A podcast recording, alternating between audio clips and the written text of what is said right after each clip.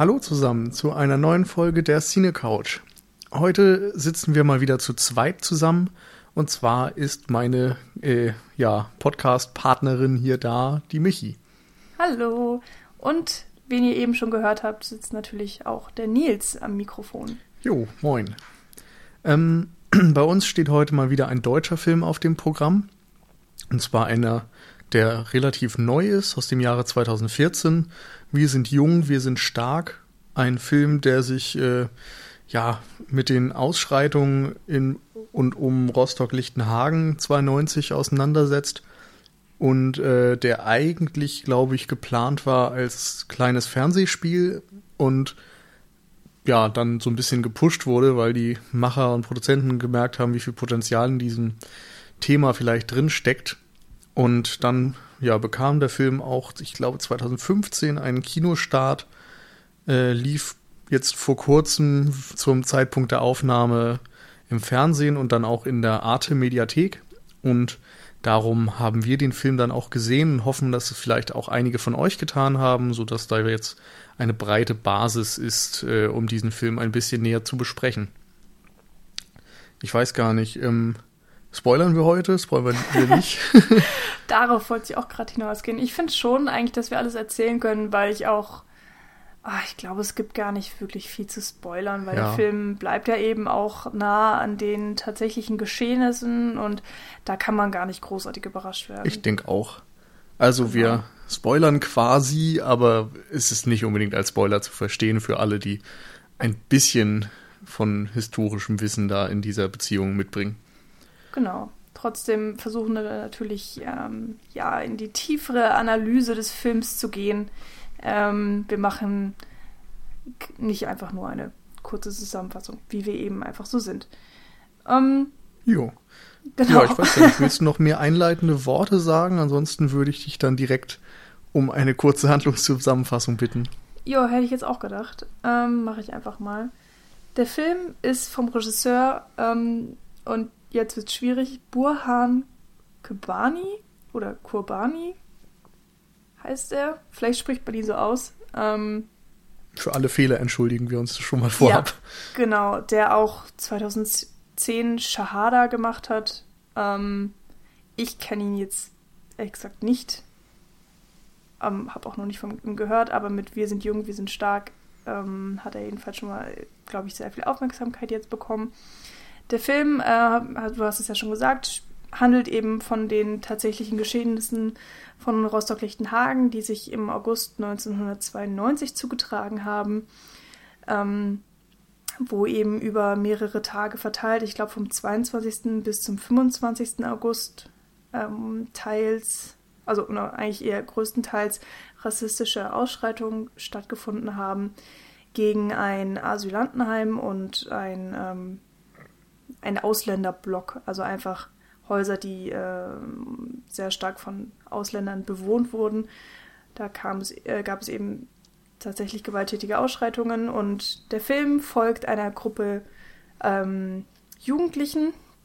Unter anderem ist da auch äh, unser eigentlicher Hauptcharakter Stefan, der gespielt wird von Jonas Ney, den man eventuell auch schon aus dem Film Home Video kennt, also der auch wirklich im deutschen Fernsehen schon ein hm. bisschen was gemacht hat. Genau, Deutschland 83 ist da noch zu nennen. Da spielt er ja die Hauptrolle in ah, der, genau. dieser Serie.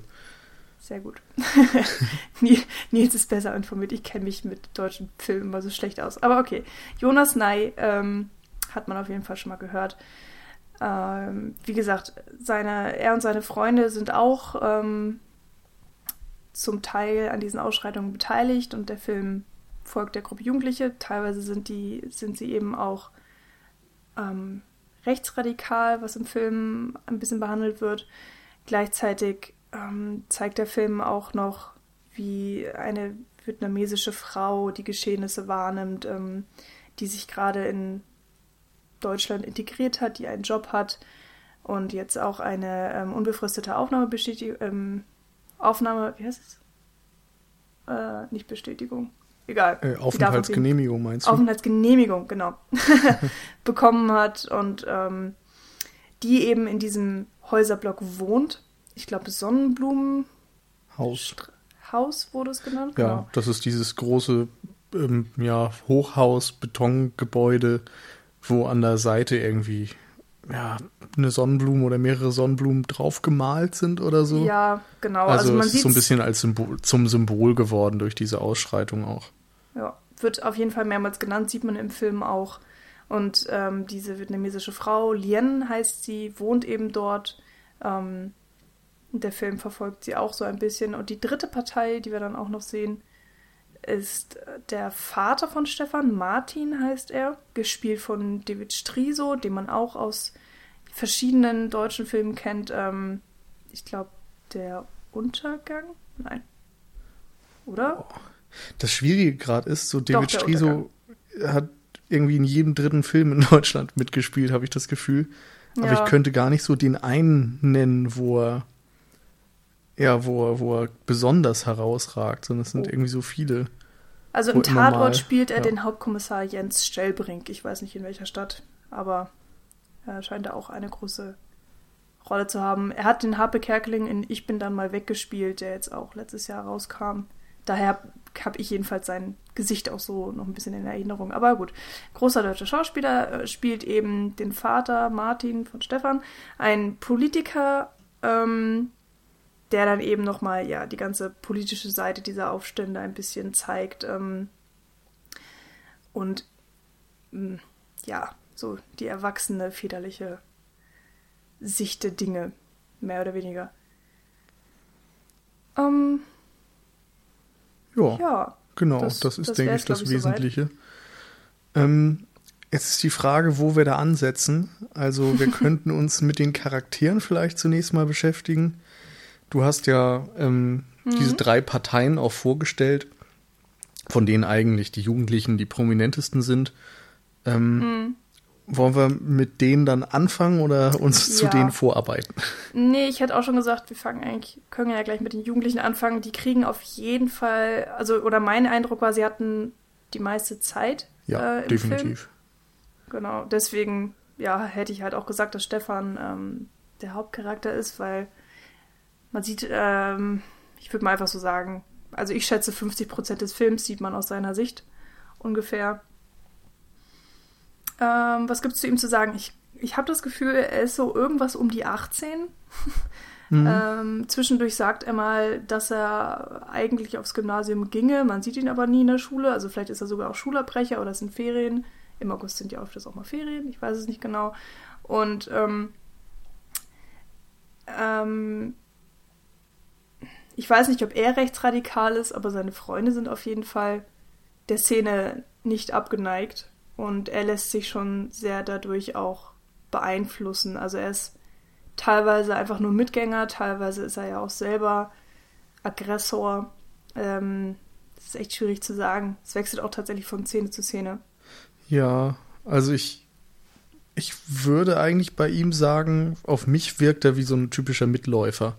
Also er ist nicht Mhm. derjenige, der das klar vor sich herträgt. Er ist jetzt keiner, der bei sich irgendwelche Nazi ja, Aufnäher oder sonst was hat oder irgendwelche Poster. Mhm. In dem Sinne, er gibt wenig deutlich Rechtes von sich und als er irgendwie in einer Polizeistation mal auf seinen Kumpel wartet, sagt er ja auch so, ich bin normal auf die Frage, Mhm. ob er links oder rechts ist. Also ihm ist das irgendwie schon auf eine Art auch wieder unangenehm, das so deutlich zu sagen. So scheint es zumindest. Ja, das stimmt. Gleichzeitig bezieht er, glaube ich, einfach aus dieser Gruppe für sich so eine Art von, von Stärke und von Zugehörigkeitsgefühl und so und identifiziert sich dadurch irgendwie dann auch wieder mit der rechten Szene. Also es ist so ein, Mhm. so ein schwieriges Ding bei ihm, glaube ich. Ja, ich hatte auch immer so meine Probleme mit ihm im Film, weil, obwohl ich, wie ich eben gesagt habe, sehr, sehr viel aus seiner Sicht sieht, ähm, bleibt er trotzdem so ein schwammiger Charakter. Also ich konnte nie wirklich ausmachen, was seine Motivation ist für alles, was er so tut im Film. Teilweise hat man das Gefühl, er ist einfach unfassbar frustriert, weil er auch gerade keine Perspektive zu haben scheint. Er dümpelt so vor sich hin. Du hast schon gesagt, er ist ein Mitläufer. Ähm, vielleicht lässt er sich auch einfach durch die Taten seiner Freunde motivieren. Ähm, ich habe auch teilweise tatsächlich gar nicht verstanden, warum er mit diesen Leuten befreundet ist, weil teilweise findet er sehr, sehr lustig, was seine Freunde machen. Also wenn sie auch ähm, gewalttätig gegen andere Leute sind oder auch untereinander. Es gab ja auch innerhalb der Gruppe große Konflikte. Ähm, und teilweise ist er eben auch davon angewidert und ich konnte nie so ganz richtig ausmachen, was er eigentlich will oder ja, was sein, hm. seine Motivation ist. Ich glaube, der Punkt bei ihm ist auch, so habe ich es jedenfalls verstanden, dass er es selbst gar nicht so genau weiß. Also er ist irgendwie so einer von diesen typischen Problemjugendlichen, die ähm, für sich selbst keine Perspektive sehen, die irgendwie ihren Platz nicht gefunden haben, aber auch gar nicht genau wissen, welchen Platz sie überhaupt einnehmen wollen. Ähm, die, er ist irgendwie jemand, der nicht ungebildet wirkt und jetzt auch nicht wie jemand, der ähm, aus so ganz schwierigen Verhältnissen kommt, weil sein Vater ja irgendwie auch da Lokalpolitiker mhm. ist und so, aber seine Mutter sieht man nie. Da weiß man mhm. nicht genau, ob die irgendwie gestorben ist oder weggegangen ist oder was auch immer. Und ja, es ist ein bisschen schwierig. Auf der einen Seite trägt er so dieses Rebellische in sich, dass er gegen den Vater so ein bisschen versucht zu rebellieren. Das wird in einer Szene auch relativ deutlich gesagt, vom Großvater, glaube ich, mm. dass der ja. ähm, der Meinung ist, dass der Junge einfach ja gegen die Obrigkeit so ein bisschen rebellieren will. Und dann ist es so, dass er, hm, er, er, worauf wollte ich jetzt hinaus? Äh, also er, er trägt diese typische Aggression in sich, dass er irgendwie unzufrieden ist und nicht weiß, wohin mit, mit seiner Unsicherheit, mit seiner Wut, mit seinem, weiß ich nicht, mit, mit diesem Gefühl einfach, dass irgendwie etwas nicht in Ordnung ist. Und das kanalisiert sich dann so ein bisschen in diesen Gewalteruptionen und diesem Wir gegen die anderen Gefühl. Das ist ja irgendwie auch, glaube ich, für viele leider ein, ein Anziehungspunkt an die rechte Szene. Also so eine gewisse Außenseiterrolle vielleicht also ein, ein Außenseiter findet dort relativ leicht Anschluss mhm. und eine Gruppe, eine Gemeinschaft und kann irgendwie so seinem leeren Leben seiner Meinung nach vielleicht einen Zweck geben oder sowas, indem er mhm. diese Gruppierung unterstützt. Und das sehe ich so ein bisschen in ja, seiner Figur, in Stefan. Ja, es wirkt so ein bisschen verzweifelt. Also, ähm, wenn man das zusammenfassen möchte, vielleicht in dem Sinne, er nimmt, was er kriegen kann. Mhm. Und er hat sich aktiv gegen seinen Vater entschieden, sage ich jetzt einfach mal so. Und, und ähm, was übrig bleibt, sind dann eben ja diese Freundesgruppe, denen er sich angeschlossen hat. Und ähm, es gibt noch, noch ein paar interessante Szenen mit einer, mit einem Mädchen, ich glaube, sie heißt Jenny, ähm, die sich irgendwann äh, zur, zum letzten Drittel des Films an ihn ranschmeißt, ähm, man weiß gar nicht warum. Irgendwie hat sie einfach Lust dazu. Und er lässt es so mit sich machen. Also er hatte noch nie, also jedenfalls vorher im Film, hat man nicht mitbekommen, dass er Interesse an ihr hätte. Aber wenn sie sich dann an ihn ranschmeißt, ähm, lässt das sozusagen geschehen, beziehungsweise ist dann eben auch interessiert. Und dann habe ich mich eben auch gefragt, ob er einfach so seine Chance wahrnimmt und sich denkt, oh ja, ja, also ist er eventuell ganz schön oder ob er vielleicht dann einfach tatsächlich Gefühle hatte, die er jetzt sich traut, zum Vorschein zu bringen. Mhm. Ähm, ich finde, er macht manchmal den Eindruck, dass er gar nicht so genau drüber nachdenkt, was er tut. Mhm. Also, das ist irgendwie in den Szenen mit ihr der Fall, dass er irgendwie merkt, scheinbar hat sie Interesse und er lässt das dann einfach so geschehen. Und genauso lässt er irgendwie auch viele andere Dinge geschehen, die in seinem Umfeld passieren, wie diese ganzen Nazi-Scheiß-Ausreden äh, seiner Freunde und was die da alles vorhaben und was die für Äußerungen tätigen und so. Und da ist er oftmals einfach so der passive Beobachter, der da halt mitmacht, weder das klar unterstützt noch sich dem klar verwehrt und dann erst so gegen Ende irgendwie auch ja in eine aktivere Rolle rückt. Mm, genau, und genau glaub, zum, zum Ende des Films war mhm. ich dann nämlich auch ein bisschen verwundert über ihn, weil er zum Beispiel einer, ähm, er ist, glaube ich, der Erste, der einen Molotow-Cocktail auf das Haus wirft. Ja.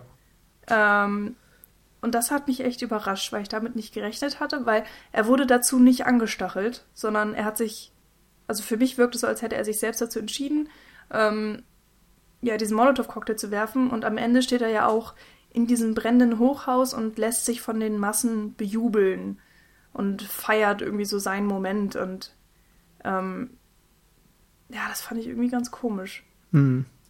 Das fand ich auch, aber ich glaube, dass diese, diese Befremdlichkeit auch irgendwie hervorgerufen werden soll, weil hm. es fällt einem irgendwie als Zuschauer trotz allem gar nicht mal so leicht, ihn einfach zu hassen oder zu verteufeln oder sowas, weil man gewisse Eigenschaften von dieser Figur, glaube ich, irgendwie ähm, ja kennt in anderen Personen oder so. Dieses Underdog-Tum, was er so mit sich trägt, das ist ja etwas, was erstmal nicht unbekannt ist und man hat ja irgendwie als Zuschauer sowieso meistens die Tendenz dazu, erstmal mit Protagonisten zu sympathisieren.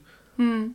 Und in diesem Fall ist es so, dass du dich da irgendwie einerseits klar von distanzieren willst, weil das, was er tut, einfach gar keine andere Möglichkeit lässt.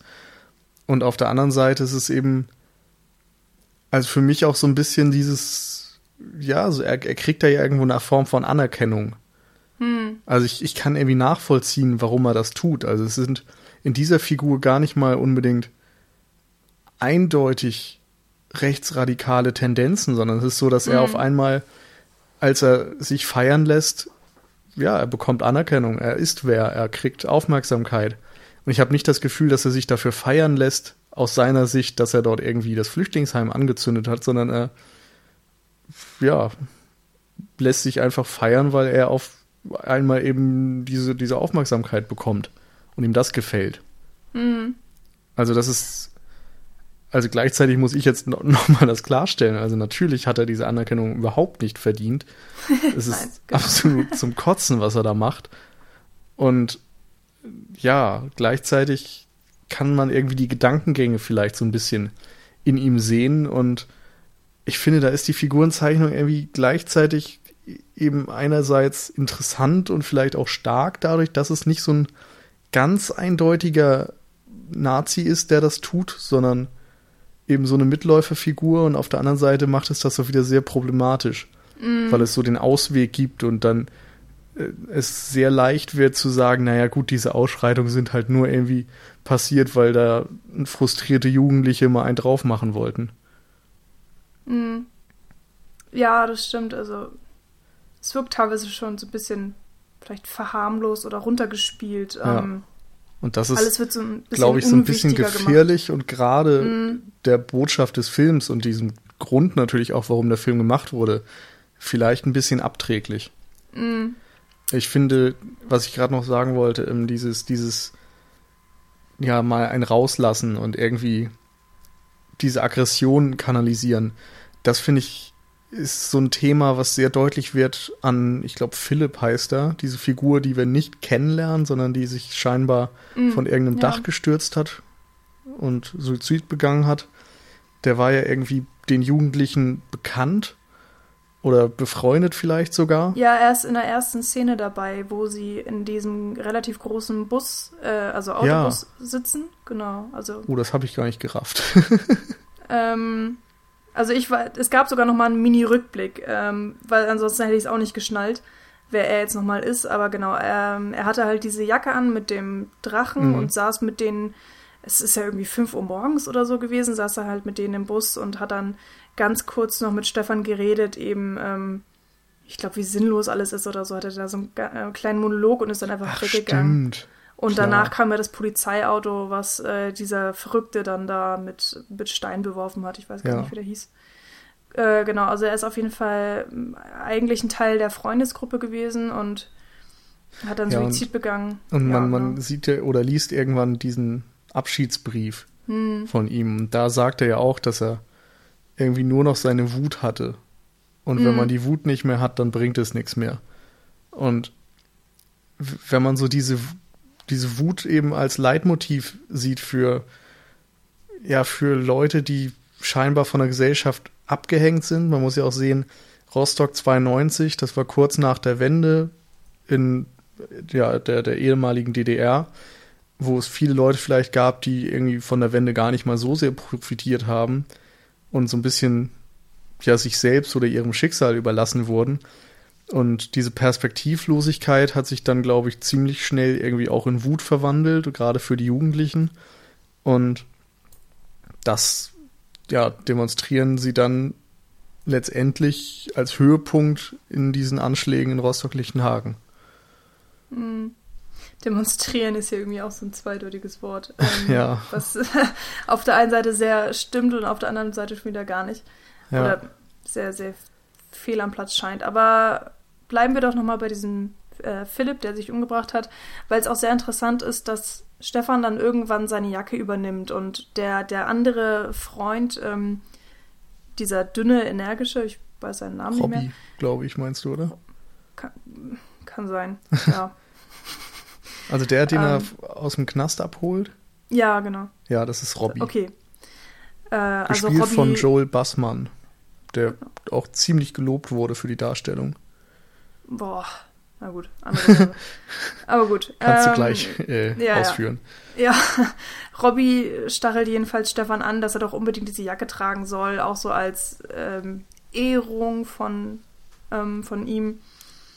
Äh, und ich hatte auch das Gefühl, dass ähm, also sie wurden ja auch öfters mal verglichen. Das eine, das, das zweite Mädchen, was noch in der Gruppe ist, hat ja auch gesagt, dass Stefan mit der Jacke so aussehen würde wie ähm, Philipp und, und all solche Sachen. Also diese, diese Verbindung zwischen den beiden wurde irgendwie hergestellt, wo ich mich dann Mhm. auch gefragt habe, ob das vielleicht dann auch inhaltlich so ein bisschen darauf hinaus soll, dass Stefan vielleicht mh, auch so ein bisschen schon in Depressionen geht, weil wir haben schon gesagt, er ist so der Mitläufer und, und seine Motivationen sind schwer zu verstehen. Und ich finde, er wirkt im Film auch, äh, also er, er hat so nicht unbedingt Gefühlsschwankungen, aber er fährt so ein bisschen Achterbahn. Manchmal ist er einfach extrem ruhig und dann passiert irgendwas und er lebt voll auf auf einmal und ähm, also ich hatte eben manchmal das Gefühl, dass er eben nicht nur total frustriert ist von der momentanen Situation, sondern dass es vielleicht manchmal schon so in die Richtung depressive Phase oder Depression tatsächlich auch abrutscht und ähm, ja, Hm. weiß gar nicht, wie ich das sagen soll. Und ja, diese, diese Verbindung zu seinem suizidalen Freund ähm, hat das für mich dann auch nochmal so ein bisschen deutlicher gemacht oder Hm. Also für mich war es noch mehr so dieses, diese, wie du sagtest, die Sinnlosigkeit und die Wut, die irgendwie mit Philipp auch verbunden werden. Das sind ja zwei Dinge, von denen er dann explizit spricht. Und die werden durch die Jacke symbolisch weitergegeben an Stefan. mm, Also so habe ich es einfach gesehen, dass er ja dadurch nochmal ganz deutlich das als Erklärung für sein Handeln mitgegeben kriegt, wenn man das so sagen kann. Okay. Und das ist ähm, eben etwas, was, ja, es ist auf der einen Seite natürlich wichtig, gerade für so einen Film, dass der sich Gedanken macht, wie es zu dieser ganzen schlimmen Geschichte kommen konnte. So was für Dinge Ja, sind dort genau. schiefgelaufen und gleichzeitig bietet er eben verdammt viele Entschuldigungen an. Ja, und ich habe vor allen Dingen nichts davon wirklich verstanden. Also es werden so Sachen angesprochen, wie auch zum Beispiel die Wut, die du jetzt schon genannt hast, und, und ja, die generelle Situation. Ähm, oder jedenfalls, ich weiß, die Charaktere sind wütend und sie sind frustriert, aber eigentlich weiß ich gar nicht genau warum. Weil, also der Film zeigt, oh, ich weiß es nicht, sind es 24 Stunden oder sind es mehr? Es sind, glaube ich, ungefähr 24 Stunden. Genau, und das ist natürlich echt nicht viel Zeit, um die Charaktere richtig kennenzulernen. Und wenn man zu viele erzählen würde, also nicht zeigen, sondern eben einfach erzählen, dann ähm, wäre das, glaube ich, auch hinderlich für den Film. Und von daher versucht der Film viel über seine Charaktere zu erzählen durch die Situationen, die eben einfach passieren.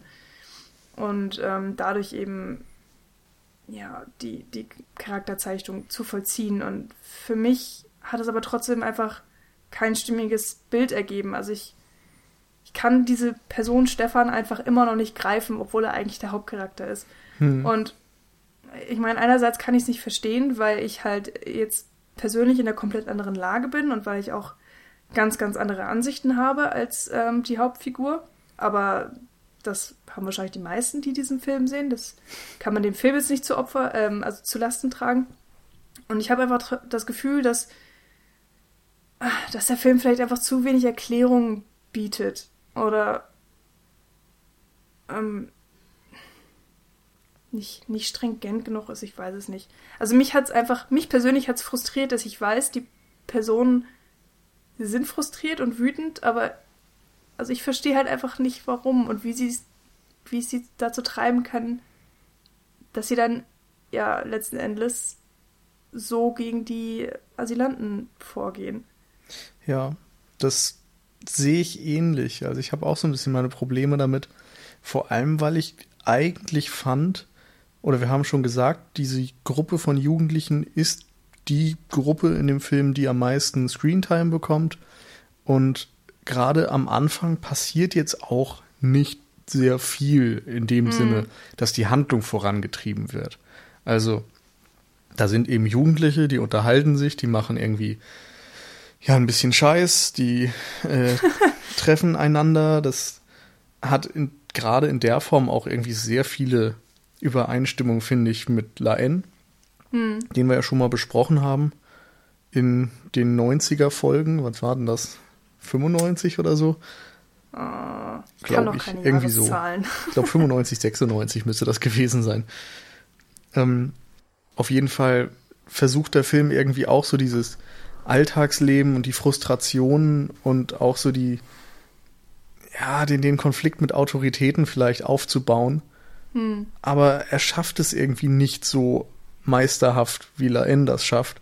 Das ist natürlich auch nur, ja, vielleicht etwas gemeiner Vergleich ist, aber andererseits drängen sich diese Vergleiche auch geradezu auf, wenn man den Film dann sieht. Mm, das stimmt. Einerseits ja. ja. durch die, die Handlung und äh, diese 24-Stunden-Konstellation, andererseits auch durch, er ist halt schwarz-weiß und generell visuell sind die sich tatsächlich manchmal sehr ähnlich. Ähm, ja, also aber, es ist, ich weiß nicht, gerade an dem Punkt muss ich das auch nochmal ganz klar ja, und deutlich sagen. Also die, die Uhr zum Beispiel, die Uhrzeit, die immer eingeblendet wird, ist direkt aus La N übernommen eigentlich nur, das Ticken fehlt. Diese Struktur, dass es, dass die ganze Zeit klar ist, irgendwann kommt es zum Knall. Und die Frage ist nur, wann und wodurch es letztendlich hervorgerufen wird, ist auch direkt La N wieder. Dann hast du gesagt, Kamera und Schwarz-Weiß und so weiter, das passt eben auch genau da rein. Und auch diese, ja, Episoden, dass dort vieles irgendwie nicht unbedingt die Handlung äh, weiter voranbringt, sondern einfach irgendwie für, für diese Gesamtwelt oder für die Figuren, um sie zu schärfen, eingebunden wird. Das ist auch eine Tendenz, die in Wir sind jung, wir sind stark angewandt wird. Aber hier funktioniert es dann irgendwie letztendlich nicht so, dass wir ein klares Bild haben, dass uns irgendwie auch deutlich gemacht wird, dass es dort einen Konflikt gibt zwischen Autoritäten und den, den aussätzigen Jugendlichen, sag ich mal, oder den perspektivlosen Jugendlichen, sondern es ist irgendwie so, dass die einfach ja mit ihren Nazi-Gedanken durch die Ecke ziehen und wahllos irgendwie Scheiße bauen und dann drehen sie durch. Mhm. Aber du, du verstehst einfach nicht, wie diese Situation entstanden ist und ich kann da dann auch nur irgendwie so mein, mein oberflächliches historisches Wissen noch mit äh, in die Interpretation mit reinnehmen, dass es eben Wende Verlierer gab und dass es vielleicht Arbeitslosigkeit gab und dann wird im Film ja noch selbst so die, diese Rahmengeschichte von Rostock-Lichtenhagen auch erzählt, also dass dort eben extrem viele Sinti und Roma vor dem äh, Asylantenheim kampieren mussten, weil das Ding überfüllt war und dann haben sie eben tagelang irgendwie vor diesem Haus auf irgendeinem Rasenplatz oder so mhm. gewohnt und dadurch sind dann einfach noch große Frustrationen entstanden. Das sind schon Details, die erzählt der Film dir, aber das ist etwas, was die Jugendlichen direkt überhaupt nicht betrifft. Mhm. Und darum wird es so schwierig zu verstehen, warum sie so handeln, wie sie handeln, warum sie denn rechts sind, warum sie mhm. der Meinung sind, dass man irgendwie ja ein Asylantenheim anzünden darf. Also das ist doch nun wirklich etwas Extremes. Also ich will jetzt keine Rechten verharmlosen, aber irgendwelche kleinen Dorfnazis zünden doch nicht direkt irgendwas an. Also da, da muss es doch irgendwie mhm. mehr geben. Ja, ich finde es auch super schwierig, vor allen Dingen, der Aufstand, also der tatsächliche Aufstand hat ja, hat sich über mehrere Tage hingezogen und der Film zeigt eben eigentlich nur den, den einen ähm, Tag, den 24. August und es hat aber tatsächlich dann am, am 25. August ging es ja sogar auch noch weiter und das wird gar nicht gezeigt, aber ich glaube, es ist so ein bisschen der Höhe, der traurige Höhepunkt ähm, dieser Geschehnisse gewesen und es klingt blöd, aber vielleicht will der Film sogar, dass wir gar nicht richtig verstehen, was die Beweggründe der Figuren sind, weil man es vielleicht im realen Leben genauso wenig erklären kann und es einfach. Hm. Hm. Aber ich finde, er unternimmt den Versuch. Also, hm. ich fände es absolut legitim, diese Ratlosigkeit zum Thema zu machen und zu sagen, hm. irgendwie suchen wir nach Gründen, aber es gibt halt keine und äh, es gibt kein, keine Erklärung für dieses Grauen. Das ist ja auch etwas, was man bei, bei vielen ja, Holocaust-Filmen dann letztendlich präsentiert bekommt, dass, mhm. dass es keine Erklärung für dieses Böse geben kann. Mhm. Und das würde ich direkt so unterschreiben. Und gleichzeitig ist es jetzt bei den Ausschreitungen hier so, dass es ja erstmal probiert wird und wir kriegen so ein paar Ansätze, was es denn sein könnte, aber ja, am Ende ist man trotzdem irgendwie, ja, auf eine Art dann wieder ohne Erklärung, aber hat eben nicht das Gefühl, dass es nicht doch probiert wurde, eine Erklärung zu finden. Mm. Ah, irgendwie drehen wir uns im Kreis. Ja, ein bisschen. vielleicht sollten wir nochmal, äh, wir waren ja eigentlich bei den Figuren, vielleicht davon nochmal in ein paar andere Ecken gucken. Ja, ähm, gerne. Bei der ähm, jugendlichen Gruppe selbst weiß ich gar nicht, ob wir da noch groß drüber sprechen müssen, denn ich fand leider, dass viele andere aus diesem Dunstkreis sehr abziehbildhaft und stereotyp mm. bleiben. Da gibt es irgendwie einen, ähm, ja, einen überzeugten Nazi, der auch so den Anwerber gibt, mm. der leider sehr, sehr grob gezeichnet wird. Also der ist ja. sowas von klar der, der Nazi-Propaganda-Typ. Da gab es leider dann auch eine Szene, die ich, äh, ja, die ich einfach scheiße fand. Also nicht inhaltlich, sondern ich fand sie einfach schlecht und ich habe sie nicht verstanden. Ähm, wenn er auf ähm, Robbie? Robbie losgeht. Ich glaube, nee, die sind nicht Brüder. Also sie, sie, nennen sich die ganze Zeit Bruder, aber ich glaube, also es ist halt einfach nur so wie Gesell, ähm, also Bruder im, im Geiste sozusagen. Ja. Ähm, und sie haben einen Streit im Auto ähm, und streiten sich über die Musik, weil dieser Anführertypi ein äh, rechtsradikales ähm, Lied hören möchte und Robbie schaltet dann aber um auf das normale Radio und da läuft dann eben so ein, so ein Popsong äh, mit, ähm, mit irgendeinem so Text von wegen Wir sind frei oder irgendwas. Life is Life. Genau, Life is Life. Was ja schon, ja, relativ gegensätzliche Meinungen äh, oder ähm, Botschaften dann auch von der Musik her waren. Und es endet dann damit, dass der ähm, große Radikale einfach anhält und ihn in den Wald schleppt und erwürgt. Oder jedenfalls hat er die Intention, ihn zu erwürgen. Sandro und, heißt er übrigens. Ah, genau, Sandro. Und ähm, wird eigentlich nur davon abgehalten, weil Stefan dann im Auto zurückschaltet auf das rechtsradikale Lied. Und das fand ich ehrlich gesagt einfach komplett bescheuert. Ja. Also, weiß ich nicht, ich. Und die Motivation dahinter ist so dumm und ich weiß nicht, die waren ja noch nicht mal betrunken und ich, ich hätte es noch verstanden, wenn der eine irgendwie vollkommen auf irgendeiner Droge gewesen wäre, äh, dass er dann so vollkommen ausflippt, aber also. Ja, es ist leider einfach so, so ein klassischer Nazi-Bösewicht, dass der einfach dadurch, dass sein Rechtsrock abgeschaltet wird, so austickt, dass er jemanden fast umbringt. Also das ist, fand ich auch sehr, sehr schwach dann leider. Und, vor allen Dingen war das bei Robin muss ich sagen, den konnte ich da noch nachvollziehen, weil er für mich jemanden darstellt, der einfach komplett, ja, ein bisschen so diesen, diesen stummen Schrei nach Liebe aussendet. Mm, und dadurch, ja. das dadurch tut, dass er die ganze Zeit provoziert. Ja, also er provoziert ständig, als er in der Polizeiwache geht, sitzen da ein paar Punks und er macht den Hitlergruß. Mhm. Dann provoziert er den Sandro damit, dass er die Musik ausschaltet. Er mhm. provoziert ständig, äh, ich glaube, den Vater von Stefan, den Lokalpolitiker, mhm. dem sagt er irgendwie auch sehr klar, welche politische Gesinnung er hat.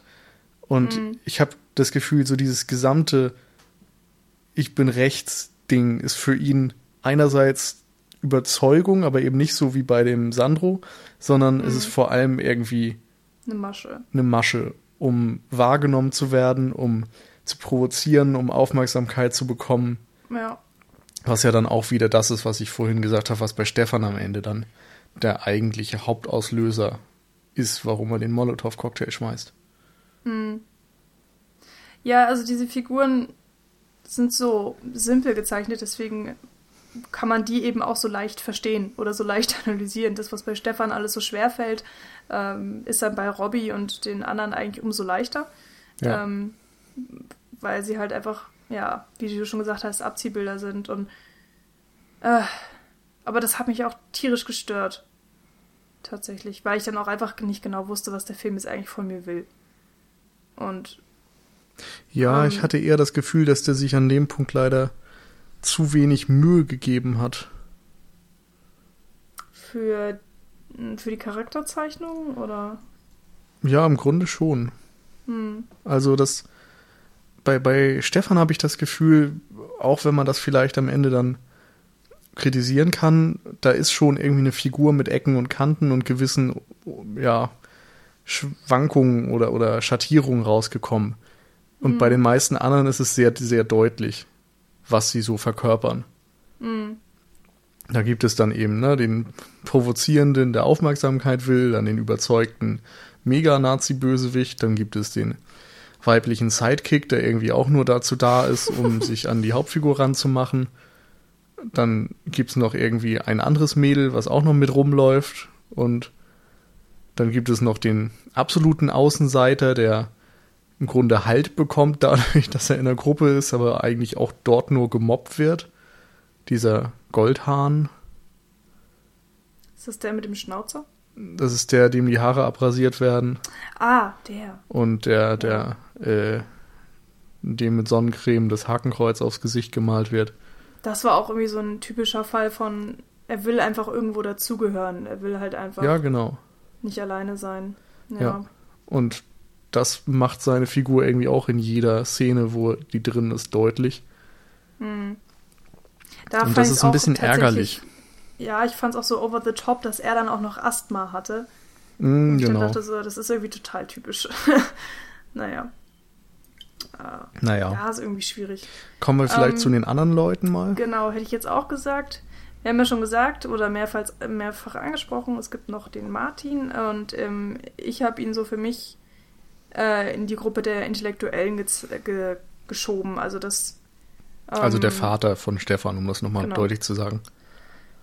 So, meine generelle Theorie ist eben, dass einfach so ein bisschen ein mit diesem Film auch ein, ein Schnitt der Gesellschaft gezeigt werden soll. Du hast eben die Gruppe der Randalierer, der Rechtsradikalen, der Aggressoren und du hast dann eben die Gruppe der ähm, Betroffenen, also der Asylanten und Ausländer, die dann ähm, verdeutlicht wird anhand von Lien, der Vietnamesin, auf die wir dann nachher noch zu sprechen kommen.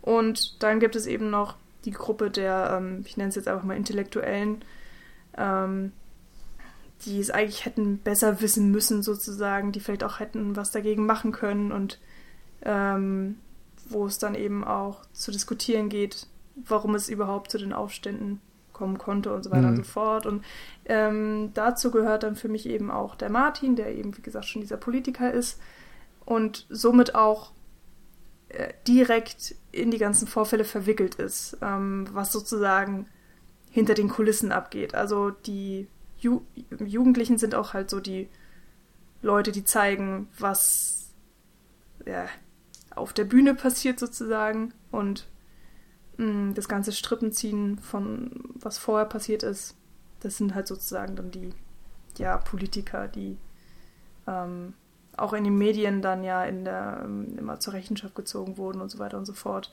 Da gab es dann auch ein sehr, sehr langes Nachspiel, beziehungsweise auch ein sehr langes Vorspiel. Ähm, wenn man sich das mal im Internet so durchliest, was, was alles halt Monate vorher drumherum passiert ist.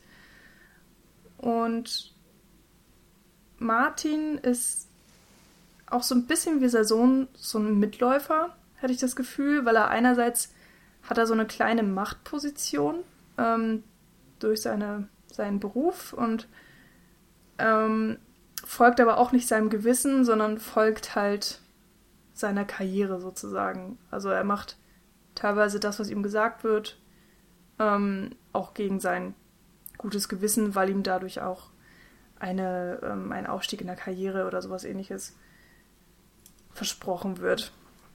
Finste. Also ich hatte jetzt ja. nicht unbedingt das Gefühl, dass er so karrieregeil wäre oder so. Nee, aber ihm wird ja auch die ganze Zeit zugeredet. Also er ist auf jeden ja. Fall, er ist halt kein Macher. Ja, das stimmt. Und ähm, es wird auch öfters mal angesprochen, dass es gibt ja noch diesen anderen Politiker, ähm, der die ganze Zeit davor warnt, dass die Situation eskalieren wird und der eben nicht gehört wird, äh, der auch von den anderen, äh, ähm, ich weiß nicht, ob es alle Politiker sind, ich, ich kategorisiere das jetzt einfach ja, mal so. Ja, ich glaube, Polizei war irgendwie auch noch dabei. Ich weiß nicht, ob das irgendein Polizeipräsident ja. war oder sowas, aber halt Leute, die diese ähm, Situation um, rundherum um das Asylbewerberheim organisiert haben oder organisieren mhm. sollten und sich dann auch letztendlich gegen eine Evakuierung der umliegenden Häuser entschieden haben. Mhm.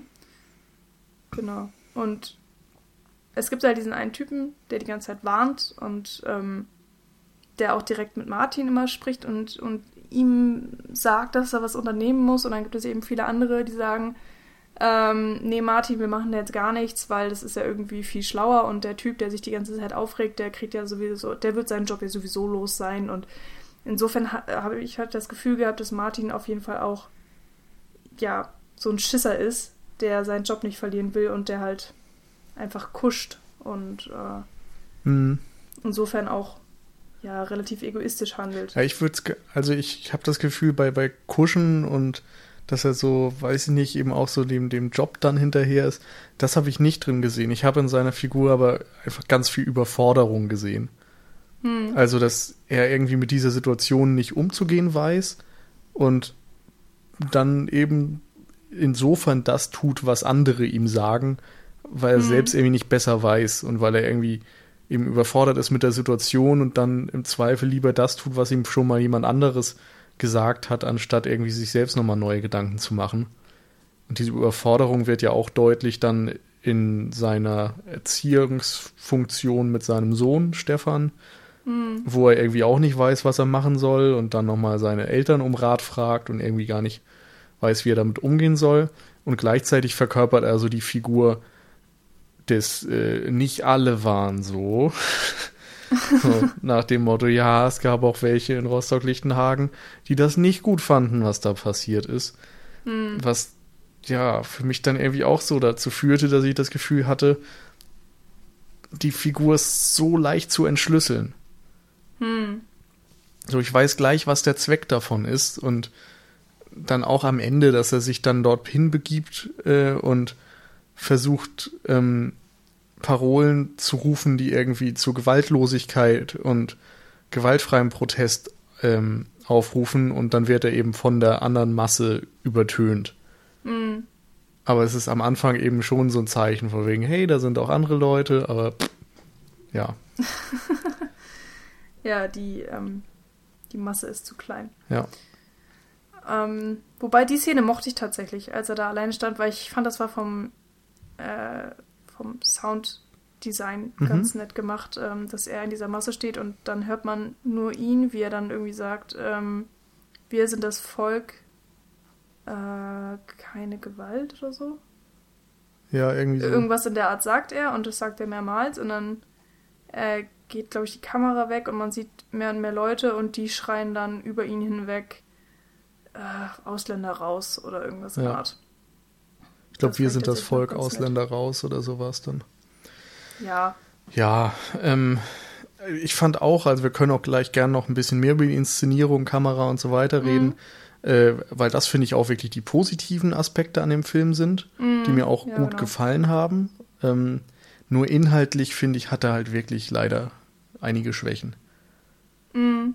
Ähm, ich weiß nicht, bei den Autoritäten so würde ich es jetzt nennen, nicht unbedingt intellektuelle, weil ich weiß ich, ich sehe da jetzt irgendwie in keinem wirklich Intellektuellen. Also da ist niemand, der sonderlich belesen wirkt oder sonderlich kluge Monologe hält oder sowas, sondern es sind halt einfach die Entscheidungsträger, die Stellvertreter von ja, Staatsseite, hm. Politiker, Polizei und so weiter, die einfach ja alle völlig überfordert sind mit der Situation, nicht genau wissen, was sie zu tun haben und dann leider dadurch auch ihren Teil in dieser Katastrophe mit beitragen, weil sie die falschen Entscheidungen treffen, weil sie nicht oder auch gar keine Entscheidungen. Ja, weil sie so ein bisschen zu naiv sind oder zu blind, um zu sehen, was dort tatsächlich passiert und wie hm. ernst die Lage ist. Aber pff, ja, das ist es dann auch. Da muss ich auch sagen, in den Szenen mit Martin gab es teilweise einfach sehr, sehr, sehr viel Leerlauf. Äh, also, weiß ich nicht, diese mehrfache Einstellung, wo er dann Sport macht auf diesem Rudergerät mhm. und, und weiß ich nicht, dann schläft er da ein oder dann macht er sein Hemd sauber. Und das waren alles so Sachen, wo ich dachte, so, was soll das denn jetzt? Was bringt mir das? Und ich fand es, also, das hat mich einfach nicht abgeholt. Das hat mich vollkommen kalt gelassen. Und ähm, die Szenen, die dann für mich ausdrucksstark waren, also zum Beispiel die, wo er da ruft oder wo er sich in seiner Wohnung verschanzt und äh, die Musik laut dreht, damit er nicht ans Telefon gehen muss, die waren für mich zwar ausdrucksstark, aber gleichzeitig auch so profan, weil das dann einfach schon wieder zu platt war und zu ähm, auf die Nase gedrückt, so, mhm. okay, das möchte ich aussagen. Und diese Mischung hat mir einfach nicht gefallen zwischen Szenen, wo ich genau weiß, okay, das und das soll mir jetzt erzählt werden und Szenen, die ich vollkommen belanglos fand. Und das hat sich immer so abgewechselt. Das gab es teilweise bei den Jugendlichen auch, aber ja, irgendwie bei Martin ist es mir noch viel stärker aufgefallen. Und es hat mich tatsächlich einfach genervt und ich mochte den Charakter auch nicht. Ich fand, also generell, ich hatte, ich fand keinen der Charaktere in dem Film irgendwie sympathisch. Ähm, ich weiß, kann jetzt auch nicht genau sagen, woran es liegt, aber irgendwie haben sie mich alle auch so ein bisschen genervt oder sie haben hm. einfach, also viele Sachen, die ich einfach nicht verstanden habe. Ja, ich meine, ich glaube, bei dem Film muss es auch erstmal nicht so sein, dass dir die Leute wirklich sympathisch sind, weil mhm. ich meine, wir haben eine jugendliche Gruppe von Neonazis, so, da will ich eigentlich auch keine Sympathien mit solchen Leuten empfinden. Mhm. Dann haben wir einen überforderten Lokalpolitiker und Vater, mit dem kannst du vielleicht dann auch mal sympathisieren in einer Form, aber gut, das gelingt ja, hier dann vielleicht nicht so hervorragend. Meinetwegen Mitgefühl haben. Ich hatte auch kein Mitgefühl ja. mit irgendeinem der Charaktere. Aber keine Ahnung. Es ist eigentlich, also ich finde es auf eine Art als Ansatz okay, dass es nicht darum gehen muss, mitzufühlen, weil es ist ja schon mhm. auch eine Chronik dieser Ereignisse mhm. und kann dann auch einen relativ kühlen, distanzierten Blick drauf werfen. Aber es macht nicht den Eindruck, als wäre das der Versuch gewesen, das auch umzusetzen, sondern wir sind ja eigentlich genau. die ganze Zeit in einem sehr kleinen Rahmen. Wir haben eben Privatpersonen, die diese Geschehnisse miterleben. Mhm. Insofern müssten wir eigentlich viel über diese Figuren erfahren, viel mit ihnen mitfühlen, aus ihrer Perspektive diese ganzen Geschehnisse erleben und bis auf den letzten Punkt trifft wenig davon zu. Ja, genau das, was du jetzt so gesagt hast in ein paar Sätzen, bringt es eigentlich auf den Punkt, was mich bei dem Film am meisten stört, dass ich halt ich hatte teilweise das Gefühl, ja. dass er so ein bisschen dokumentarisch ist und eben ja, die Geschehnisse aufarbeiten möchte und auch vielleicht so ein bisschen halt für die Nachwelt erhalten, was auch immer, weil ich meine, ich bin zwar 92 geboren, aber da war ich ein paar Monate alt. Ich habe halt nichts davon mitbekommen, logischerweise. Und der Film hat es mir natürlich schon insofern ein bisschen näher gebracht. Aber trotzdem äh, ist, sind dann diese Jugendlichen viel zu sehr im Vordergrund, als dass es so einen geschichtlichen Charakter haben kann. Ja. Und es ist dann wieder auch schon viel zu persönlich gemacht. Gleichzeitig reicht diese persönliche Note mir überhaupt nicht aus, als dass ich sagen kann, das ist jetzt ähm, ein, eine Art von Charakterdrama ja. oder was auch immer, weil ich da die Person erstens nicht verstanden habe und dann irgendwie auch nicht mochte und mir auch zu wenig dann auf die Person eingegangen wurde. Und das ist für mich kein rundes Ganzes geworden. Und ich habe mich zum Ende des Films auch so ein bisschen verloren gefühlt. Und äh, das gefällt mir nicht. ja, kann ich verstehen. Und Aber wir hatten ja schon ganz kurz den Vergleich mit Lion. Mhm. Und da war das einfach viel stringenter. Ja. Ja, ich fand auch, dass dort einfach kleinere Sequenzen immer etwas zum großen Ganzen beigetragen haben und irgendwie auch diese bedrohliche Atmosphäre, dass da jeden Moment etwas schiefgehen muss eigentlich, dass es nur folgerichtig ist.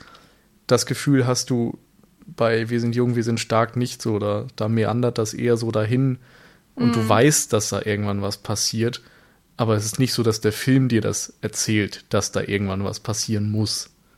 Also diese Dringlichkeit, diese fatalistische Stimmung, dass es nur auf die Katastrophe hinläuft, die setzt da nicht unbedingt um. Zumindest am Anfang nicht. Ja, und ich muss sagen, ähm, und ich bin nicht gefühlskalt, aber diese große Katastrophe, die ist, ich habe sie nicht so wirklich wahrgenommen. Es ist, es ist extrem schlimm, was in mhm. Rostock-Lichtenhagen passiert ist. Also Katastrophe ist vielleicht auch ein schwieriges ja, Wort. Für, aber für die, die, ähm, die Auseinandersetzungen, die, die ähm, Konflikte, ja. wie auch immer, diese ganzen Geschehnisse, ähm, das Schlimme eben auch an diesen Geschehnissen, ist für mich im Film nicht rübergekommen. Es gab halt so einzelne Momente, die mich echt betroffen gemacht haben. Ähm, aber im Endeffekt hatte ich das Gefühl, ja, da waren halt dann irgendwie so ein paar bescheuerte Jungs und die haben dann da halt die Wohnung zerstört und natürlich ist das schlimm, aber es hat mich halt relativ kalt gelassen. Ja. Aber gut, ich glaube, das hatten wir jetzt. Ähm, vielleicht können wir noch mal ganz kurz zu den, ähm, ja, ich weiß gar nicht, Asiaten kommen.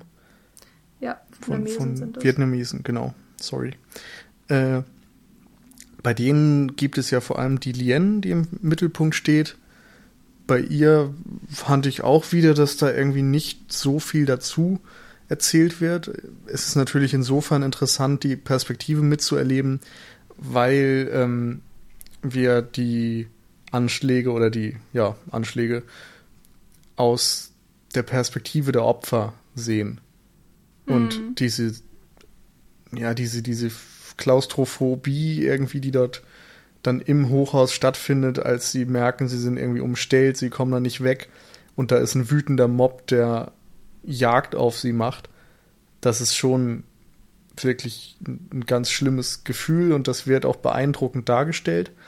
Äh, mhm. nur fand ich dort auch wieder schade, dass irgendwie im Vorfeld ähm, in der ersten Hälfte des Films wenig erzählt wird, was jetzt sonderlich spannend wäre. Also wir mhm. sehen sie irgendwie bei der Arbeit und dann hat sie irgendwie einen Konflikt mit der Kollegin und die wiederum ist irgendwie selbst ihr gegenüber aufgeschlossen, aber ihr Freund ist der Ultranazi, darum kann sie eigentlich auch wieder nicht mit ihr Kontakt haben und es ist so, ja, wieder so ein bisschen Klischee und dünn und keine Ahnung erzählt wenig, was dann nachher von Belang wäre.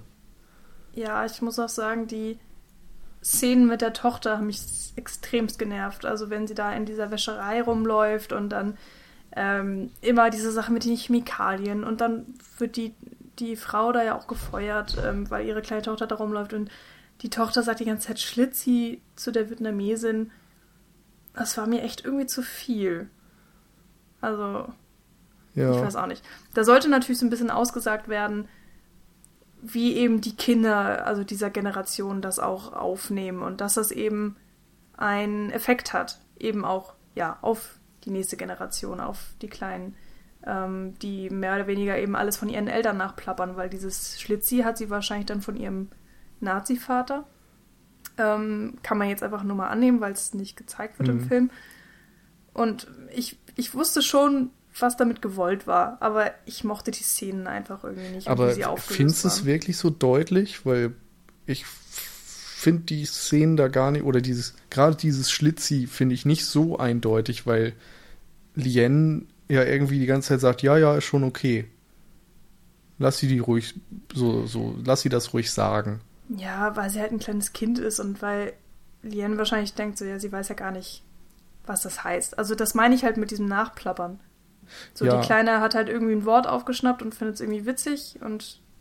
Kann ich auch, also, also klar, das, ich verstehe schon, was du meinst, nur ähm, dadurch, dass der Film zeigt, dass Lien das irgendwie nicht weiter schlimm findet, weiß ich nicht, ob damit jetzt ausgesagt werden soll, dass, wenn Kinder irgendwie sowas sagen, ist es nicht schlimm, oder soll eben ausgesagt werden, während den Anfängen So, so beginnt das Ganze. Hm. So, also es ist irgendwie so ein bisschen schwammig, finde ich. Hm. Ja, das stimmt. Ähm, weil er ja auch exakt gar nicht groß drauf eingegangen wird. Ähm, man muss sich da, oder ich habe mir da eben einfach sehr viel zusammengereimt und mir meine eigene Meinung Ja. gebildet, die ich aber logischerweise nicht komplett aus dem Film ziehe, weil dafür einfach zu wenig da ist. Ähm, vielleicht hat es Ich mich deswegen auch so genervt. Das, das müssen wir, glaube ich, auch nicht so hoch halten. Das ist ja nur ein nee. kleines Detail an diesem Film, aber ja, für mich wirkte das eher so ein bisschen deplatziert, als dass es. Es hat halt nicht so eine eindeutige Aussage oder überhaupt so einen, so einen, so einen großen Impact. Es ist eher so, dass du dich in dem Moment sehr unwohl fühlst, weil, weiß ich nicht, wenn jemand Schlitzi sagt, das geht halt einfach gar nicht. Und ich meine, bei einem Kind kannst du es irgendwie vielleicht verzeihen, weil das es nicht besser weiß, aber dann würde ich mir natürlich wünschen, dass das irgendwie sofort erklärt wird, dass das so nicht geht. Hm. Und stattdessen wird das erstmal irgendwie weitergemacht und dann überhaupt nicht mehr aufgegriffen. So, hm. Außer eben dann Naja. im letzten Shot vielleicht, aber. Ja. Mm, Naja, es wird insofern ja aufgegriffen, weil die Mutter dann für ihre Tochter verantwortlich gemacht wird. Und es wird ja auch schon mit in die Begründung gezogen, dass sie jetzt gefeuert wird. Ja, aber das, das finde ich eben umso problematischer, Inwiefern? weil es ist ja erst der Plan, dass beide Frauen entlassen werden. Und dann merkt der Chef, oh, die äh, Lien wurde als Schlitzi bezeichnet, dann ist das jetzt nicht mehr so schlimm, dann wird nur die andere gefeuert.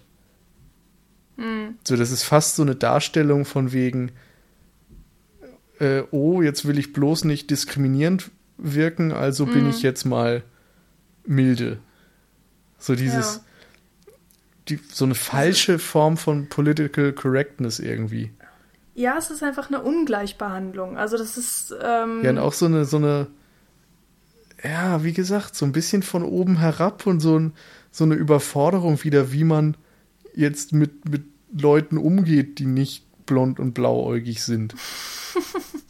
Und es, Ja. ist, es wirkt so merkwürdig und irgendwie kann ich schon verstehen, dass es vielleicht auch für viele Leute damals und auch immer noch manchmal merkwürdig ist, in solchen Situationen irgendwie zu handeln, wo du das Gefühl hast, so muss ich jetzt irgendwie.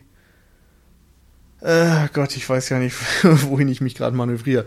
Ähm, also, w- wie, wie gehe ich in solchen Konflikten vor?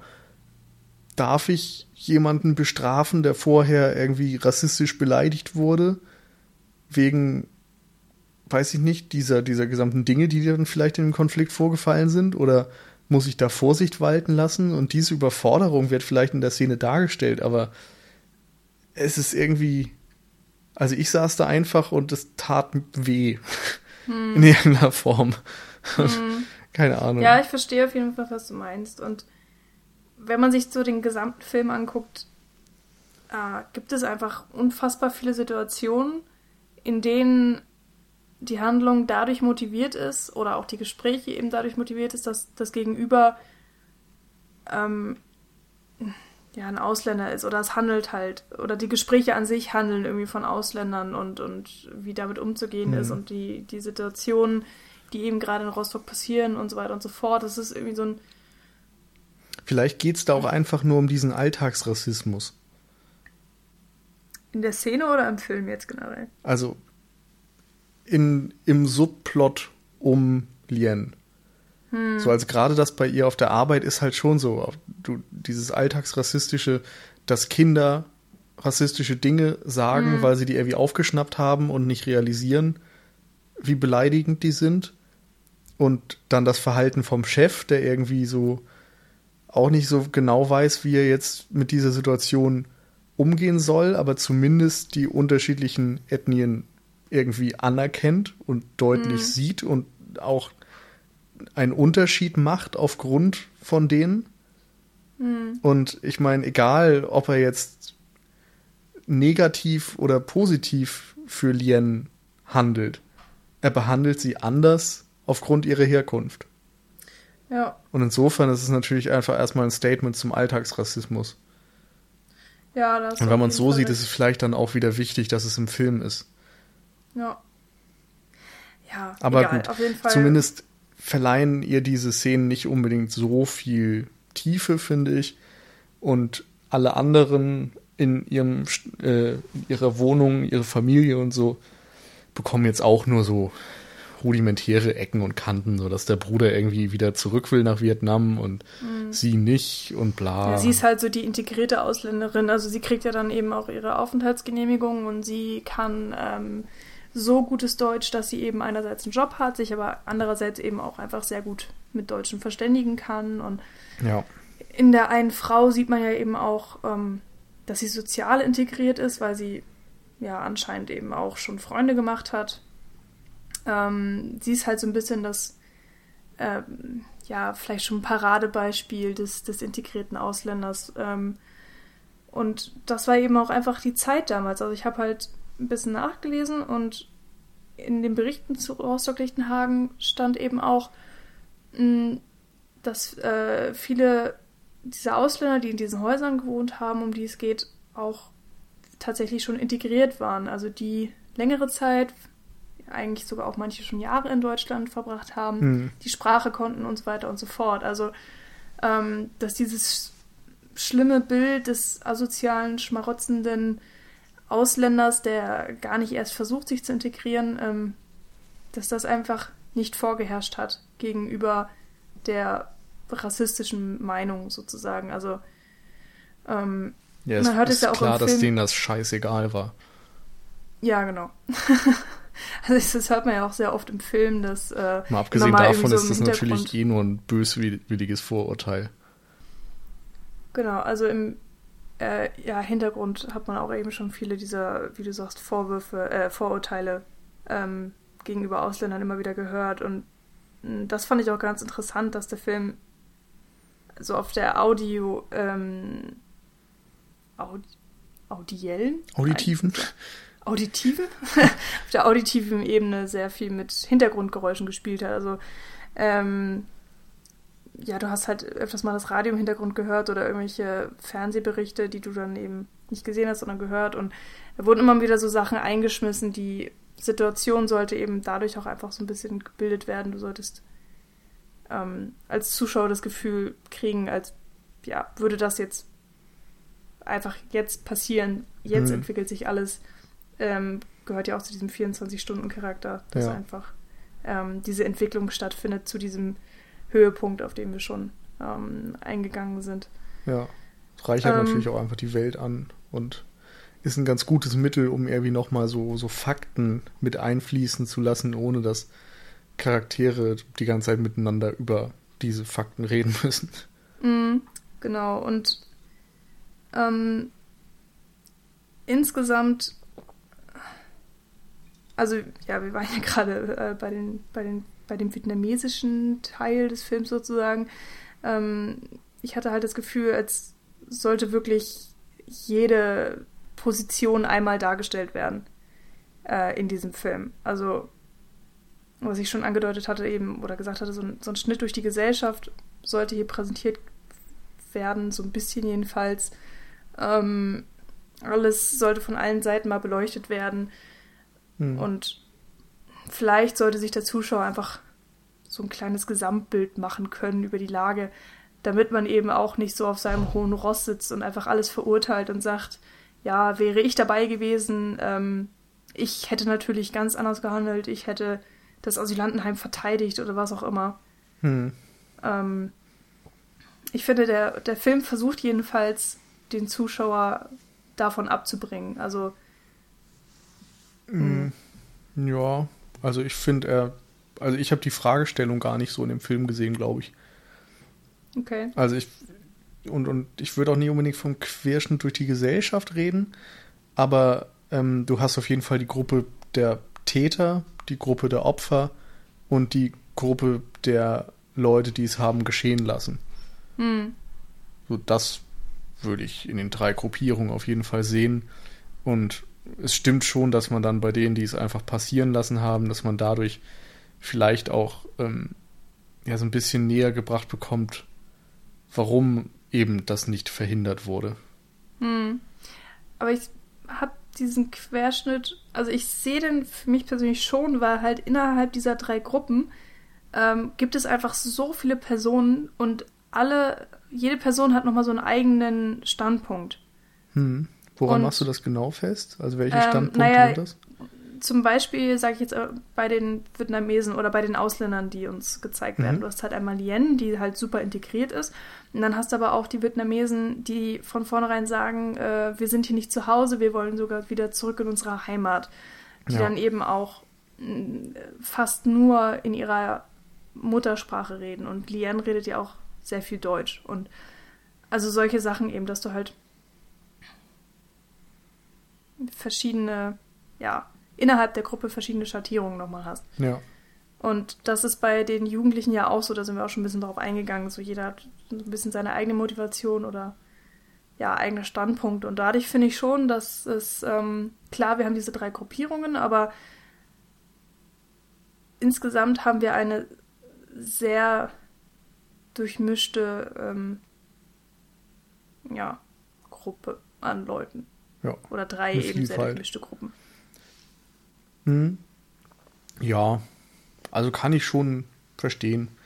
Ich, grundsätzlich, das war, das haben wir eigentlich auch schon mehrfach gesagt, fände ich halt noch ein bisschen mehr Vielfalt, noch ein bisschen mehr Erklärung ganz schön. Also warum überhaupt dieser Konflikt jetzt zwischen Jugendlichen und Polizei zum Beispiel so groß ist oder ich meine, wir sehen jetzt irgendwie keinen von den Sinti und Roma, die dort vor dem also Landenheim campen. Also es ist halt, kann man vielleicht auch nicht verlangen von einem zweistündigen Film, dass der wirklich alle Facetten abdeckt, aber es ist halt ein Ausschnitt und der versucht sicherlich auch ein, ein einigermaßen umfassendes Bild abzuliefern und es gelingt ihm in Teilen. Ja, genau, das würde ich auch sagen. Also manchmal hatte ich auch das Gefühl, er möchte zu viel und Mhm. schafft so seine eigenen ähm, ähm, Ambitions, Ambitionen, Ambitionen. Ja, das um das jetzt mal ganz easy zu übersetzen. Na, ähm, er ist halt ja sehr ambitioniert und, und ähm, erfüllt seine eigenen gesetzten Ziele nicht unbedingt oder jedenfalls fü ähm, fühlt es sich für mich so an. Und ja. ja, damit hatte ich auch so ein bisschen meine Probleme okay. ähm, im Film. Und ähm, wir reden gleich noch über das, was ganz positiv im Film war. damit Ja, wir jetzt da nicht sollten so wir auch total bald mal negativ zu kommen. enden. äh, ich möchte nur ganz kurz nochmal darauf auf ähm, die Dialoge eingehen. Ähm, weil ich die manchmal auch einfach extrem hölzern fand und das klang dann echt wie so ein ähm, ja, Schuldrehbuch, die, so das 0815 ähm, frisch aus der Akademie, Akademie gekommene, geschriebene Drehbuch. Ähm, und am, am meisten oder am schlimmsten ist mir die Szene in Erinnerung geblieben mit dem Mädel und Stefan im Meer. Ähm, wenn, oh, ich weiß gar nicht, ich hätte es mir aufschreiben sollen. Stefan sagt irgendwas zu dem Mädel. So, nee, nee, ähm, er fragt sie, hattest du schon mal was mit, ähm, mit Philipp? Hm. Und sie antwortet darauf, ja, willst du mich jetzt nicht einfach küssen? Ja. Oder sowas. Und ich weiß auch nicht, das war irgendwie so schräg. Und dann küsst er sie auch noch tatsächlich. Ja, das weiß ich auch nicht. Ich meine, die Szene fand ich an sich total merkwürdig, weil auf einmal sind die beiden Liebespaar und man weiß gar nicht warum. Und dann noch dieser merkwürdige Dialog. Und das kam leider halt einfach manchmal im Film. Da bin ich nicht mit warm geworden. Hm. Aber egal. Ja. Ja. Ich lasse es einfach so Gebäsche. stehen, weil ich irgendwie gar nicht weiß, was ich dazu sagen soll. Ja, es ist mir leider halt einfach teilweise negativ Ja. aufgefallen. Mir ist es Ähm. nicht negativ aufgefallen, auf jeden Fall, aber gut. Okay. Ähm, aber gut, wir haben jetzt, glaube ich, echt lang und breit über Ja. viele Dinge gesprochen, die uns irgendwie nicht so gut gefallen haben. Vielleicht kommen wir nochmal Ja. zu den Dingen, die wirklich gut gelungen sind oder die, die uns positiv in Erinnerung bleiben werden. Und das gibt es hier auch, um das nochmal so klar zu sagen. Ja. Ähm, ich habe das Gefühl, wir rutschen immer gerne mal, wenn man gerade am Kritisieren ist, in so eine Negativspirale ab. Das äh, können wir ja jetzt nochmal versuchen, ein bisschen umzubiegen. Ähm, und zwar, ich denke, das ging dir genauso, ist die Kamera sehr interessant und gut Mhm. gelungen. Gibt sehr viele äh, lange Einstellungen, so mit äh, ja, flüssigen Kamerafahrten mit auch ungewöhnlichen Einstellungen, gerne mal Mhm. aus der Luft, irgendwelche Top-Shots oder sowas. Ja, vor allen Dingen halt nicht nur Kamerafahrten, sondern auch Kranfahrten. Also die fand ich Mhm. extrem interessant. Ja, Ähm, die erste Kranfahrt, oder jedenfalls die, die mir noch so ähm, am Anfang des Films in Erinnerung geblieben ist, ist, wenn wir bei äh, in Philips Zimmer sind und wir sind auf dem Balkon, von dem er sich gestürzt hat, ähm, auf dem Stefan eben steht und die Kamera zeigt eben auf diesen Balkon und geht dann vom Haus runter und zeigt die Stelle, wo Philipp ähm, aufgeschlagen ist auf dem Asphalt und geht dann noch weiter vom Haus weg und verfolgt dann noch so Personen. Und das war echt, ja, verdammt gut gemacht. Also wirklich, wirklich schöne Kamerafahrten insgesamt im Film. Ähm, wie ich fand, auch wunderschöne, ja, lange Einstellungen. Ähm, interessant. Vor allen Dingen auch, weil immer die Gruppe im Vordergrund stand. Also meistens waren diese langen Kameraeinstellungen innerhalb der Gruppe der Jugendlichen und die Kamera hatte sich dann öfters mal eben auf eine dieser wichtigen Personen fokussiert und ist dieser Person dann gefolgt. Also mhm. ähm, das war einfach sehr interessant gemacht. Es wirkte fast schon so wie eine kleine Tanzchoreografie. Also der ähm, jeweilige Schauspieler, der gerade im Fokus war, mit eben der Kamera. Das war sehr interessant gemacht, fand ich. ja, stimmt. Und ich sag's nochmal, also es war ja ursprünglich auch als, ich glaube, kleines Fernsehspiel geplant, also als Mhm. wirklich gering budgetiertes Ding. Und dafür sieht das Teil wirklich gut aus. Also Mhm. da ist schon eine Ästhetik dahinter, wo sich jemand Gedanken gemacht hat, wo jemand auch Auf jeden Fall. Ja. nicht nur einfach so für einen Fernseher mal was Schönes programmieren wollte, sondern ja, wo wirklich Arbeit drin steckt und das sieht man auch. Ja, und der Schwarz-Weiß-Look kommt, finde ich, auch extrem gut rüber. Also Stimmt. Ähm, ich weiß nicht genau, ob das jetzt auf Film gedreht wurde oder digital. Ähm, Hab ich ehrlich So gesagt auch nicht so. drauf geachtet. äh, nee, es ist mir nicht aufgefallen und ich habe es jetzt auch nicht nachgelesen. Ähm, ich fand es aber extrem hochwertig aus und ähm, es war immer extrem gut ausgeleuchtet. Also es, wir haben ja viele Draußenszenen, ähm, eben auch vor allen Dingen mit den Jugendlichen, die sich sehr viel draußen aufhalten. Und ähm, ja, es sah halt einfach verdammt gut aus. Ich weiß gar nicht, wie ich das genau sagen soll, aber ja, passt doch. es war halt einfach so schönes Schwarz-Weiß. Ja, hübscher Film. Ähm, was Und- natürlich sonst noch sehr auffällig ist, ist, dass der Film beginnt in diesem Schwarz-Weiß-Look und das dann auch so über drei Viertel seiner Laufzeit durchhält. Und dann gibt es, ähm, dann beginnt auch eigentlich dieser eigentliche Zeitpunkt der Ausschreitung, wo ein Fernsehteam die Jugendlichen fragt, warum sie denn hier wären. Und man Mhm. bekommt irgendwie auch sehr unterschiedliche Antworten. Es gibt wieder die typischen Provokationen von Robbie. Es gibt so, ja, auch fast da wieder eine Überforderung, da eine logische Antwort drauf zu geben. Also eigentlich wissen Mhm. sie irgendwie selbst gar nicht so genau was. Ähm, Stefan selbst wirft den Medien da noch vor, dass sie im Grunde gar nicht tatsächlich daran interessiert sind, was die Gründe sind, sondern dass es nur um Sensationsgeilheit geht, dass sie da irgendwie die, Unterschied, äh, die Unterschicht zeigen wollen, um mit dem Finger drauf zeigen zu können. Ähm, was sicherlich auch nochmal ein, ein ganz schöner Gedanke ist, um irgendwie das Bild vielleicht auch abzurunden, dass äh, ja einfach dann die Jungs sich auch nicht repräsentiert fühlen von, vom Rest der Gesellschaft oder von der Medienlandschaft oder wem auch immer. Ähm, auf jeden Fall ist dieses Interview in so einem farbigen Video-Look der 90er dann gehalten. Mhm. In 4 zu 3 dann auch. Also es fängt ja an mit im 16 zu 9 Format, dann geht es eben in 4 zu 3. Und nach dieser Interviewsequenz oder am Ende dieser Inter Interviewsequenz schon, öffnet sich das Bild dann in so ein Breitbandformat. Mhm. So und Und bleibt bunt, genau, bleibt in Farbe und sieht dann eben auch nicht mehr so nach Video-Style aus. genau. Äh, und den ganzen Rest des Films sehen wir dann auch in dieser Form. Äh, die Frage dabei ist natürlich, warum? Genau. Und da muss ich leider sagen, kann ich nicht sagen. ich fand es auf jeden Fall sehr spannend. Ähm, man, man ist ja dann so ein bisschen verdutzt, also wenn man das dann halt sieht. Ähm, so von wegen, ah, jetzt bleibt es auf einmal bunt. So, da, da, also jedenfalls ich habe das so ein bisschen gestutzt.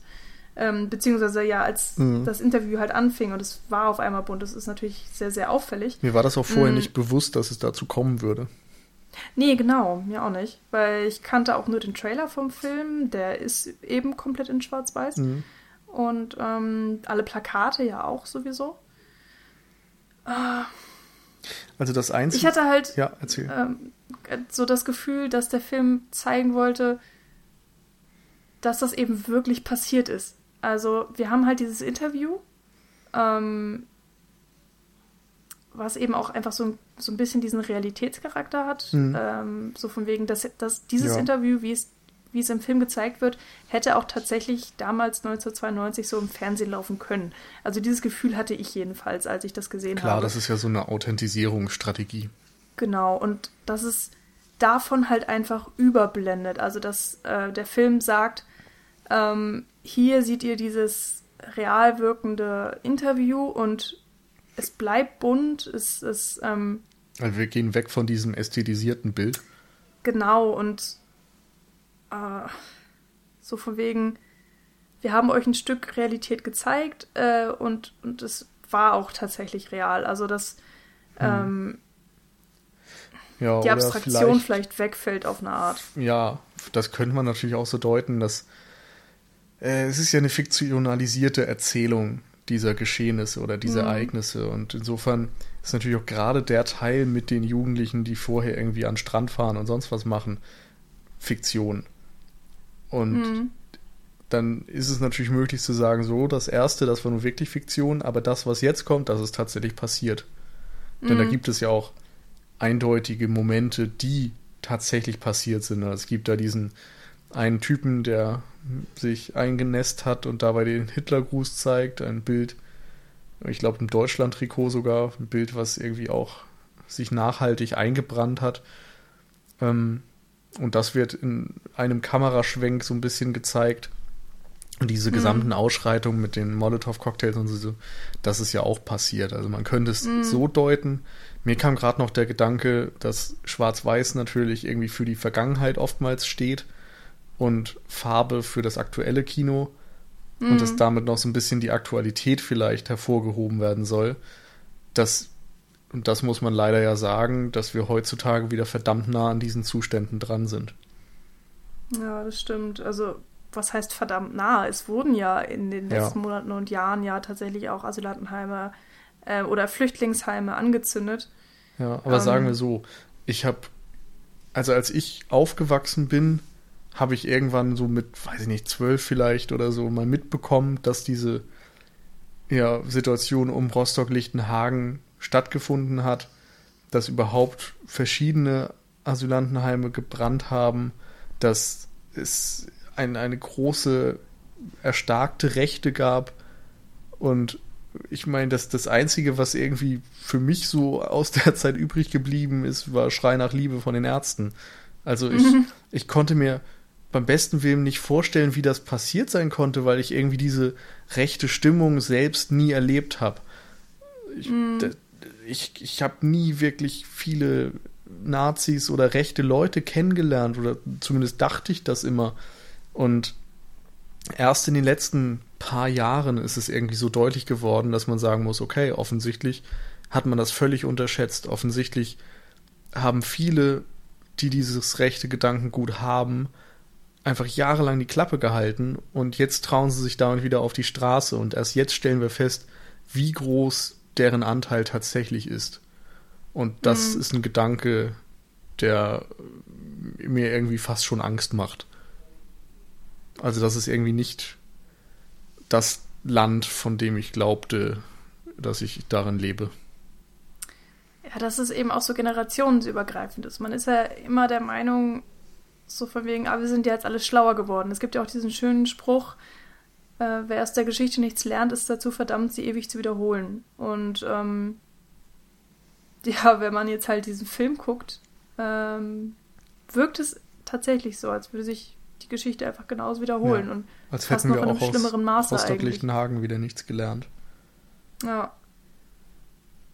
Und das stimmt einen, oder mich hat es auf jeden Fall auch extrem nachdenklich gestimmt und ähm, Hm. das, ja, aber ach, ich überlege halt gerade, weil der Film ist ja 2014 fertig geworden und wurde dann auf, ähm, weiß ich nicht, wurde gezeigt, wurde Festivals oder was auch immer. Und Aber im ähm, Fernsehen erstmal, erstmal, achso, glaube okay, ich. Ja, also, mhm, okay, er war fürs Fernsehen geplant. Ich kann es Mhm. ehrlich gesagt nicht genau sagen. Ja, ich weiß es gerade auch nicht mehr genau, Vielleicht wurde es dann auch doch einfach äh, gelassen und er hat direkt seine Kinopremiere gefeiert. Da ich weiß ich jedenfalls gerade einfach gar nicht, aus welchen Hintergründen dieser Film entstanden ist, ob vielleicht der, also wie die Situation mit den Flüchtlingen damals war, als der Film geschrieben wurde. Ähm, Ähm, ich weiß nur, dass der Regisseur, der äh, Burhan, Burhan Kur- Kurbani, Kurbani ähm, dass der, ich glaube, afghanische Wurzeln hat. Mhm. Ähm, und der hat wohl in einem Interview gesagt, äh, dass er, ja, als er die- die- diese ganze Situation mitbekommen hat um ähm, Rostock-Lichtenhagen, dass er gesehen hat, so da, da sind Menschen, die aussehen wie meine Nachbarn, die Jagd machen auf Menschen, die aussehen wie ich. Also Mhm. so sinngemäß. Und dass dieser Gedanke ihm irgendwie so seine ja, heile Welt auch so ein bisschen zerstört hat. Und dass Mhm. das der Grund war, warum er diesen Film machen wollte. Und dass er selbst beim Dreh dann teilweise auch mal kurz unterbrechen musste, weil ihm diese ganzen Geschichten zu nah gingen. Also insofern, ja, ein, ein, ein schon sehr persönliches Ding, das ihm wohl auch, ja, sehr am Herzen lag. Und das weiß ich so Ja. zu, den, zu den Hintergründen noch. Okay. Und keine Ahnung, ich hätte, ich hätte mir auf jeden Fall gewünscht, dass gerade deshalb irgendwie noch mehr, mehr Persönlichkeit von ihm selbst drinsteckt, vielleicht. Also ich, Ja. ich will ihm das nicht absprechen, aber ich erkenne es nicht komplett darin. ja, und- genau. Irgendwie die, diese Wut darüber, dass wir scheinbar nicht draus gelernt haben, dass die Situation heute fast eins zu eins wieder die gleiche ist, die würde ich gerne in dem Film sehen. In La N zum Beispiel sehe ich die Wut über die Zustände der Gesellschaft. Das stimmt, ja. Und hier spüre ich zwar irgendwie die Beklemmung dieser äh, Ausschreitung, aber ich spüre nicht die Wut darüber. Hm. Ja, was sollen wir dazu noch sagen? Meinst du, das ist ein Schlusswort? Fast schon, ja, wobei es hm, ist fast schon wieder so negativ. Eigentlich wollten wir gerade auf das ganze Positive hinaus und jetzt enden Ja. wir doch schon wieder mit so einer äh, negativ konnotierten Note irgendwie. Also Aber die Beklemmung auf jeden Fall, die der Film durch seine Inszenierung gerade am Ende aufbaut, die ist richtig gut gelungen. Um das nochmal zumindest zu loben. Also Hm. wie das inszeniert ist, das geht unter die Haut. Die Massenszenen sind beeindruckend. Der Film sieht toll aus, das hatten wir auch schon gesagt. Und da liegen eindeutig die Stärken. Und ich finde halt inhaltlich wäre mehr drin gewesen. Ja, das denke ich auch. Also es ist auf jeden Fall ein, ein ziemlich guter Film immer noch und ich finde auch, dass man sich den mal angucken kann oder auch vielleicht sollte. ähm, aufgrund der geschichtlichen äh, Ereignisse auch einfach. Mich hat er halt einfach persönlich nicht überzeugen können und leider auch einfach nicht abholen können. Ähm, ja, ich weiß auch. Teilweise hat es aus, aus objektiven Gründen nicht funktioniert, teilweise vielleicht auch einfach aus subjektiven. Es war einfach so eine Mischung, ja, die hat mir nicht so ganz gepasst. Ähm, möchte ich auch jetzt nicht komplett auf den Film schieben. Ähm, war auf jeden Fall ja interessant. Es ist auf jeden Fall auch ein Film, der einen zum Nachdenken bringt. Das hat er auf jeden Fall geschafft. Ähm, und insofern hat er mich natürlich auch nicht komplett äh, kalt gelassen. Aber ich hatte mir auch so ein bisschen mehr erwartet tatsächlich. Ähm, das war, glaube ich, auch noch so ein bisschen schlimm. Man hatte, oder ich hatte einfach so ein bisschen so eine Erwartungshaltung auch, weil ich schon äh, ein bisschen was über den Film gehört hatte. Er ist ja jetzt auch schon äh, ist eine Zeit lang her, dass er ins Kino gekommen ist und ähm, ja, gut, hat er nicht ganz erfüllen können. Ist okay. Guckt ihn euch trotzdem an. Ich hoffe, wir haben ihn euch jetzt nicht komplett kaputt geredet. Ähm, oder, keine Ahnung, vielleicht überzeugt ihr uns vom Gegenteil, weil ihr sagt, das ist so ein toller Film und ähm, schreibt uns einen tollen Kommentar, warum er denn so wunderbar ist. Ähm, ich bin jedenfalls offen für alles. Ja. Ähm, ich würde ihn auch irgendwie gern mehr mögen, ehrlich gesagt. Also es ist mhm. irgendwie ein Film, der mich schon, ja, beschäftigt auf jeden Fall. Und mhm. Das ist ja irgendwie auch schon etwas sehr Positives, was nicht jeder Film schafft. Er hat ein mhm. Thema, was einen beschäftigt, er hat auch eine Machart, wo man, wie ihr jetzt gemerkt hat, habt in äh, doch fast anderthalb Stunden oder so, ähm, ja, das, das ist ein Film, der auch irgendwie so blöd und abgedroschen das klingt, der irgendwie wichtig ist. Mm, das stimmt. Also bildet euch eine Meinung, schreibt uns eure Meinung und wir sind dann, ja, wir stehen für eine Diskussion gern zur Verfügung.